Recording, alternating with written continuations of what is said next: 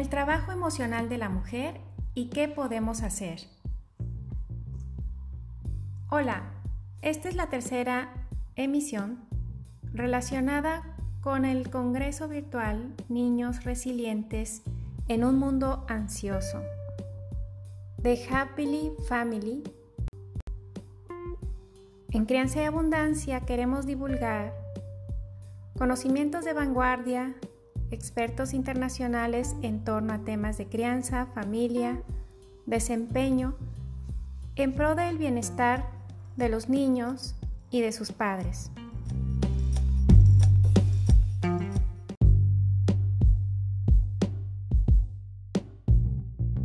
Con todo lo que está pasando en el mundo, muchas mamás están estresadas, más estresadas que nunca. Por años, Gemma Hartley ha divulgado el concepto de trabajo emocional que hacen las mamás. Ella comparte algunas ideas de qué es posible hacer para generar cambios a favor de relaciones más equitativas. Trabajo emocional, como ella lo define, es el trabajo invisible que realizan las mujeres para mantener a los demás cómodos y felices. Y lo divide en cuatro partes. 1. Anticipar necesidades. 2. Generar un plan para satisfacer esas necesidades. 3. Realizar o delegar las acciones de ese plan. 4. Supervisar la realización de esas acciones.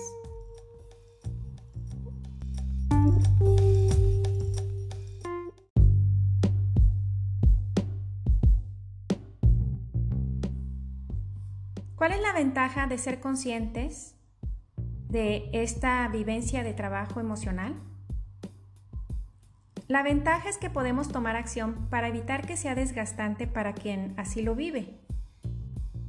Este desgaste proviene en gran parte de sentir que esa labor no es apreciada y que es desproporcionadamente llevada a cabo por una misma, por esa persona sin contar con el apoyo de su pareja y de sus familiares, sobre todo quienes viven bajo el mismo techo, incluyendo a los hijos.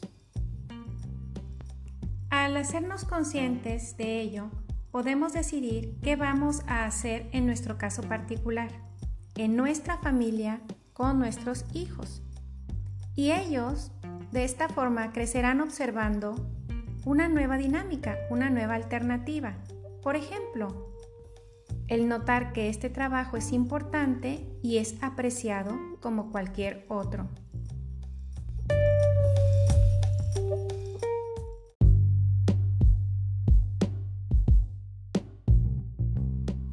¿Cuál sería un consejo para el hombre que recién comienza a ser consciente de que esto acontece a su pareja? Lo que podemos recomendar, dice Gemma, es que haga una pausa para observar su vida, más allá de sus típicas áreas de acción. Por ejemplo, su trabajo laboral, sus actividades muy específicas que a veces tiene en casa, sino que amplíe la perspectiva a todas las labores que implica que la vida práctica acontezca fluidamente. Esto es lo que aconseja Gemma Hartley. Incluso es válido que pueda hacer preguntas, que no trate de figurarse todo por sí mismo, tratando de adivinar que es válido preguntarle a su pareja, pero que las preguntas sean intencionales, como, por ejemplo, ¿cómo puedo contribuir a un mayor equilibrio para que la dinámica cambie? Y de hecho sugiere que dos ámbitos en los que puede iniciar es contribuir cada vez más en el número uno, que es anticiparse a las necesidades, y en el número dos, generar un plan para satisfacerlas. Es decir, que no solo espere que se le den las instrucciones de lo que hay que hacer, sino que comparta la labor de estos dos primeros procesos que se necesitan realizar antes de tomar acción en una actividad y que muchas veces es lo que generan esa sensación de agobio cuando solo una persona está atenta, enfocada en ello.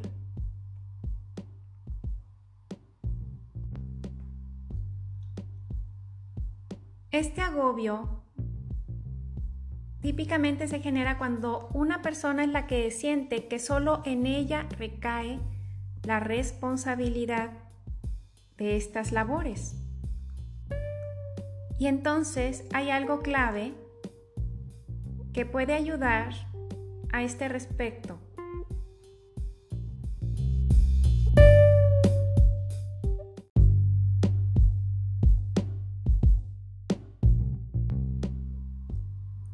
Clave entonces es que la pareja que está haciéndose consciente de que eh, su cónyuge, su socio de vida, su socia de vida, su pareja, su mujer, está sintiendo este agobio, este trabajo emocional como una carga. Para esta pareja que en sí Gema se enfoca mucho en parejas heterosexuales, hombre-mujer, donde típicamente esta carga la siente la mujer. Entonces, lo que ella ve clave es que el hombre vea estas actividades, estos procesos, estos pasos que ahora en los que ahora va a involucrarse como responsabilidad. O sea, toma la responsabilidad. Porque si la mujer sigue pensando en todas las actividades como su responsabilidad y quiere controlar cómo se realizan, seguirá llevando a cabo esta carga o este trabajo emocional relacionado a la actividad, lo cual es muy desgastante. Sobre todo cuando además de las actividades de logística del hogar y atención de los niños, la mujer también trabaja en un oficio del cual, al terminar su turno diario, prosigue con, entre comillas, un segundo turno, es decir, trabajo en el hogar, lo cual resiente aún mucho más cuando percibe que por otro lado su pareja, al terminar su turno laboral, no contribuye con esas labores del hogar de manera equitativa.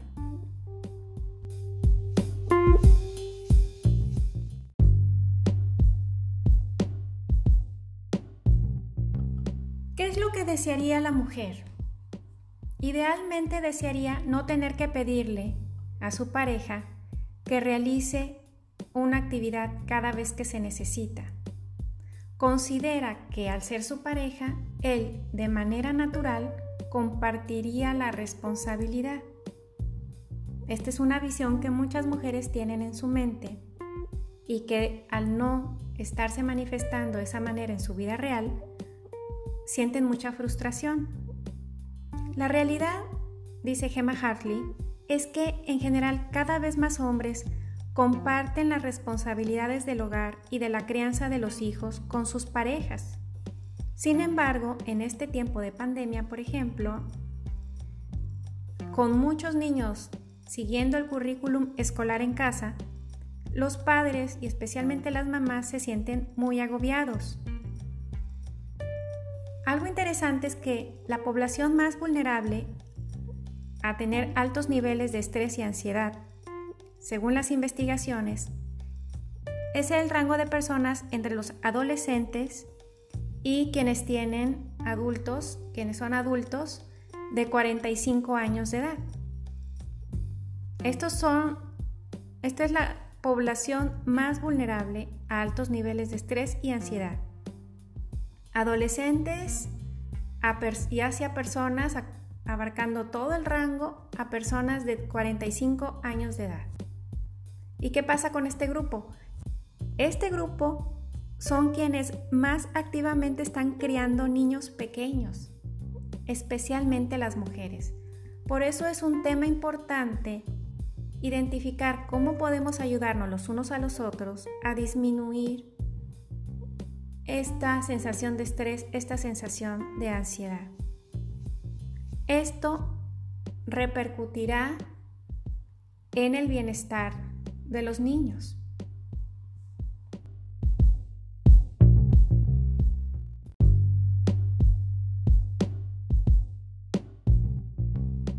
Gemma Hartley comparte que incluso a ella, que escribe sobre estos temas y que antes de la pandemia tenía una distribución equitativa con su pareja, al comienzo de la contingencia se vio abrumada por semanas haciéndose cargo de todo lo relativo a la nueva estructura escolar para los niños.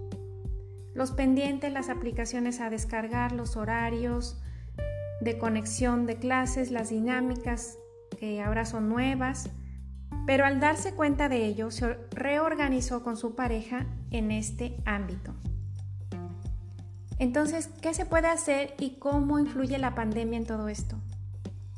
Gema cree que la pandemia es una excelente ocasión para hacer ajustes porque por primera vez todos están en casa juntos o lo han estado por una gran temporada. De hecho, comparte que en su caso personal, ella y su esposo realizaron los ajustes de dinámica a una más equitativa por primera vez, justo cuando su esposo perdió el trabajo y ella tenía el contrato para escribir el libro de este tema. Entonces conversaron. Ahora que estás en la casa, has visto todo lo que se requiere hacer, así que vamos a hablar sobre ello y hagamos un plan.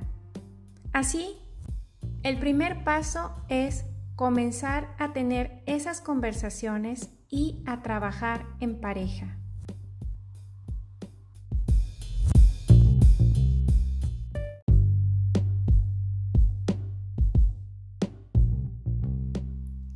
Así entonces, el primer paso es tener una conversación con nuestra pareja. Algo importante que destaca la autora es que no será igual para todos.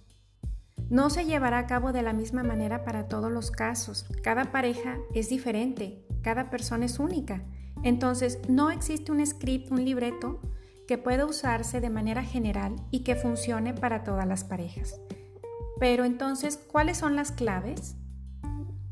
Ella indica que las claves son dos. Uno, Permitirnos sentirnos vulnerables.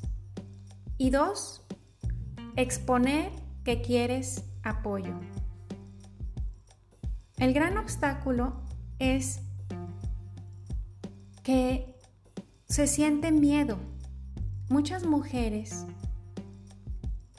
al imaginar que no van a ser escuchadas por su pareja o que sus parejas no la van a comprender o que no lo van a aceptar o que no les va a importar o simplemente anticipar esa conversación, pensarla, imaginarla, les es incómodo, sienten miedo y entonces muchas veces, por evitar ese momento de vulnerabilidad, muchas mujeres prefieren seguir haciéndolo por sí mismas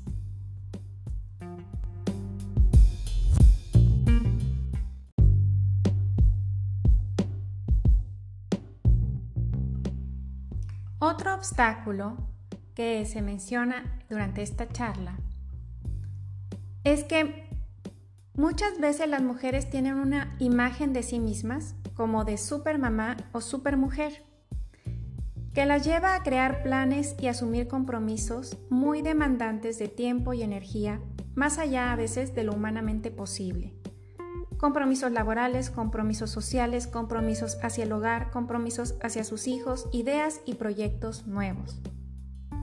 Y muchas veces combinándolo todo en un solo día, incluso en una sola tarde. Todo esto a expensas de la propia tranquilidad y muchas veces de la propia salud. Durante la charla, la anfitriona Cecilia Hilkley confesó que cuando se dio cuenta de esto, no solo admitió que tenía que soltar esa imagen de supermom, supermamá, porque esa identidad la estaba desgastando, sino que se decidió a de verdad dejarla ir. Y entonces pudo hacer los ajustes de acuerdo a sus verdaderas prioridades. Canceló compromisos no importantes, pidió apoyo, delegó, ajustó sus horarios, usó los recursos existentes, bajó su autoexigencia. Gemma Hartley señala que esto es crucial y es algo que la mujer debe vigilar en sí misma para que de verdad disfrute los cambios, porque de otra forma, aunque hagamos modificaciones y nuestra pareja tome en sus manos responsabilidades que antes tomábamos nosotros, si no nos damos cuenta, esto nos puede abrir la puerta a sobrecargarnos de nuevo con otras actividades al ver que tenemos ese nuevo espacio. El perfeccionismo, el querer estar mejorándolo todo, el estar pensando cómo hacer más, cómo hacerlo mejor, puede llevarnos a una eterna labor emocional. Desgastante por quererlo hacer todo y ser todo mamá, empresaria, etc. De una manera ideal, como si esto contribuyera a ser la mujer perfecta. Y a este destino nunca se llega, lo único que llega es la fatiga. ¿Qué hacer para evitar caer en esto?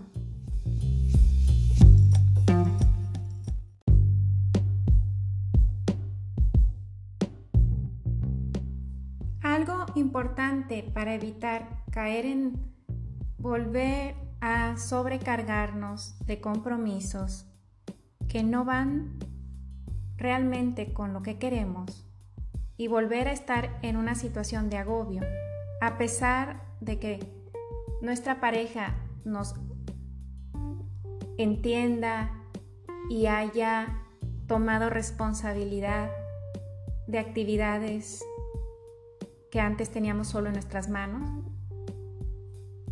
para poder evitar que al ver ese espacio lo queramos llenar de nuevo, sin darnos cuenta, hay dos, dos sugerencias importantes. Uno, priorizar. ¿Cuáles son las áreas importantes en tu vida? ¿Cuáles son tus verdaderas metas que conscientemente eliges? 2. Evaluar. ¿Por qué estás haciendo lo que haces? Realmente, ¿cuál es la razón detrás? Esa labor, esa tarea, ese compromiso, eso que está en tu agenda, eso que vas a hacer, ¿es realmente necesario, conveniente, benéfico? Porque la labor emocional es en cierta forma algo normal, es parte de la vida, tiene sus beneficios, pero cuesta tiempo, energía emocional y espacio mental, dice la autora Gemma Hartley, por lo que hay que preguntarse, ¿qué es lo que realmente vale que yo le invierta tiempo, energía y espacio mental? Tienes que tener mucha claridad en cuanto a qué se queda y qué sueltas. De otra forma, lo que puede pasar es que al incorporar a nuestra pareja lo arrastremos con nosotras. Y en vez de lograr equidad y alivio, terminemos igual, constantemente desgastándonos y ahora él también a nuestra par. Gemma admite que ella misma tiene que cuidar justo este aspecto. Decía, constantemente quería hacer más y más y más. Y al tener esta persona extra de apoyo podría tomarlo y sepultarlo conmigo en el foso sin fin.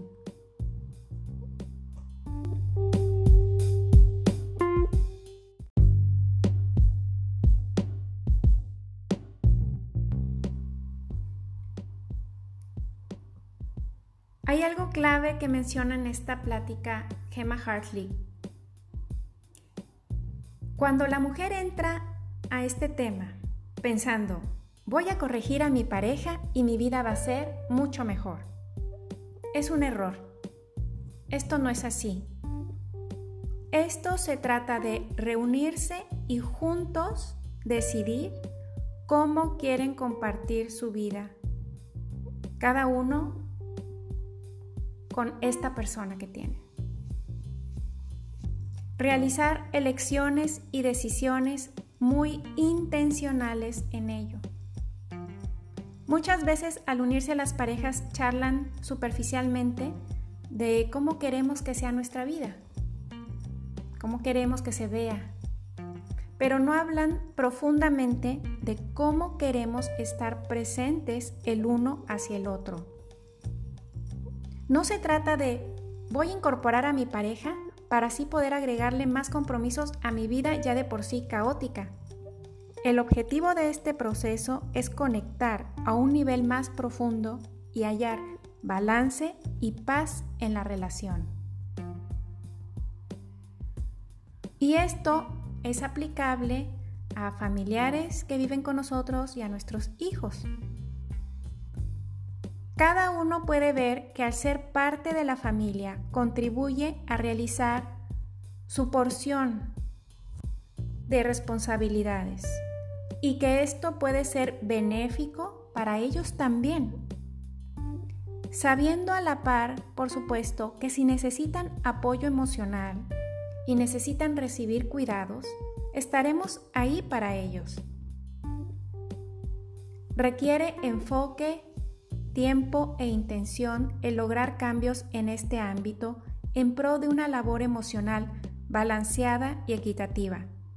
Pero es valioso el resultado, por lo que podemos empezar estas conversaciones ya mismo.